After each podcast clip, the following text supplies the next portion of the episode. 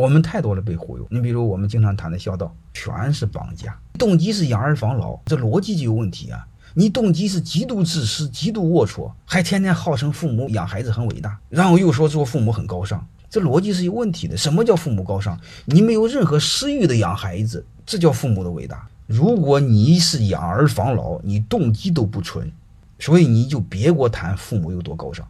但作为我们孩子来说，父母养我们不容易，我们一定要尽可能对他好点。那这是你的事儿。刚才先谈父母的逻辑，如果是父母不求回报，认认真真把孩子养好，他是一个人格健全的人，他谁不会孝敬父母，谁不会报答父母？我们先回到最理性、最底层那个东西，人和人之间首先是独立的个体，在这个基础上再谈所谓的感情道德。